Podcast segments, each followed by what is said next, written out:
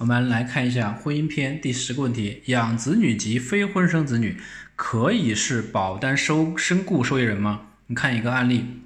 前几天呢，有一客户啊，愁眉苦脸的孙先生，那一问呢，才知道孙先生的配偶呢，因为身体原因，婚后一直没有要孩子，而孙先生呢，一时没有控制自己，婚内出轨，和别人有了孩子，他对这个非婚生子百般疼爱。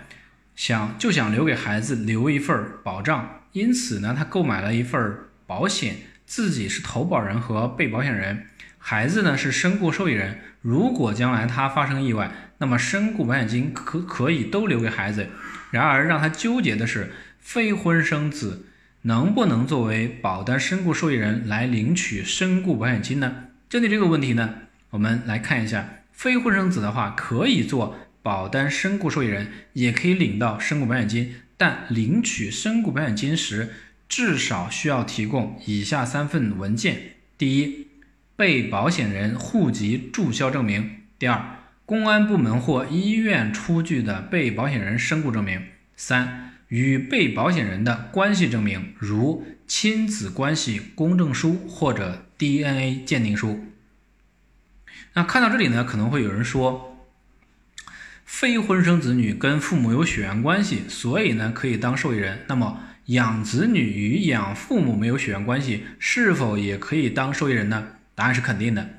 养子女也可以当受益人，但收养关系要合法，也就是说收养时应当向县级以上人民政府的民政部门登记，而收养关系自登记之日起才成立。未办理合法收养手续的收养关系不成立。收养人对所收养子女不具有可保利益，因此呢，不能为其购买保险。所以，办理了合法收养手续的养子女与养父母之间是有可保利益的，当然呢，也就可以成为养父母的保单身故受益人。综上分析呢，无论是养子女还是非婚生子女，都可以做受益人，但领取身故保险金时需要提供相关文件。至于最后能否顺利拿到身故保险金，这要具体情况具体分析。那婚姻法当中呢，第十二十五条，非婚生子女享有与婚生子女同等的权利，任何人不得加以危害和歧视。不直接抚养非婚生子女的生父或生母，应当承担子女的生活费和教育费，直至孩子能独立生存为止。第二十六条。国家保护合法的收养关系，养父母和养子女间的权利和义务，适用本法对父母子女关系的有关规定。养子女和父母间的和生父母间的权利和义务，因收养关系的成立而消除。保险法司法解释三第九条，投保人指定受益人未经被保险人同意的，人民法院应当认定行为无效。当事人对保险合同约定的受益人存在争议，除投保人、被保险人在保险合同之外另有约定的，按照以下情形分别处理：第一，受益人约定为法定或者法定继承人，以继承法规定的法定继承人为利益；二，受益人仅约定身仅约定为身份关系，投保人与被保险人为同一主体。根据保险事故发生时与被保险人的身份关系确定受益人，投保人与被保险人为不同主体的，根据保险合同成立时与被保险人的身份关系确定受益人。受益人的约定包括姓名和身份关系。保险事故发生时身身份关系发生变化，认定为未指定受益人。第十条，投保人或被保险人变更受益人。当事人主动变更且自愿，且为呃，当事人主张当事人主张变更行为自变更意思表示发出时生效的，人民法院应予支持。投保人或被保险人变更受益人未通知保险人，保险人主张变更对其发生不对其不发生效力的，人民法院应予支持。投保人变更利益人、变更受益人未经被保险人同意的，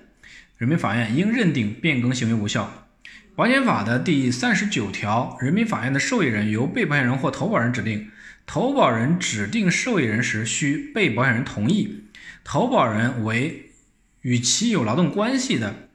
劳动者投保人人身保险，不得指定被保险人及其亲属以外的人人为受益人。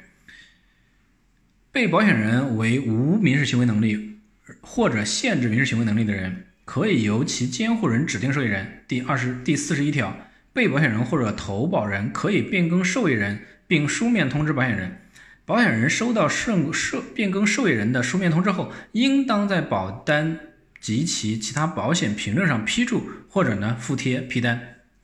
投保人变更受益人时，需经被保险人同意。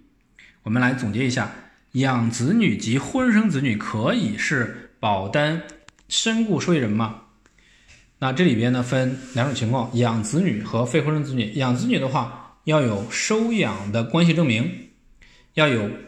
如果是养子女，那无收养关系的证明。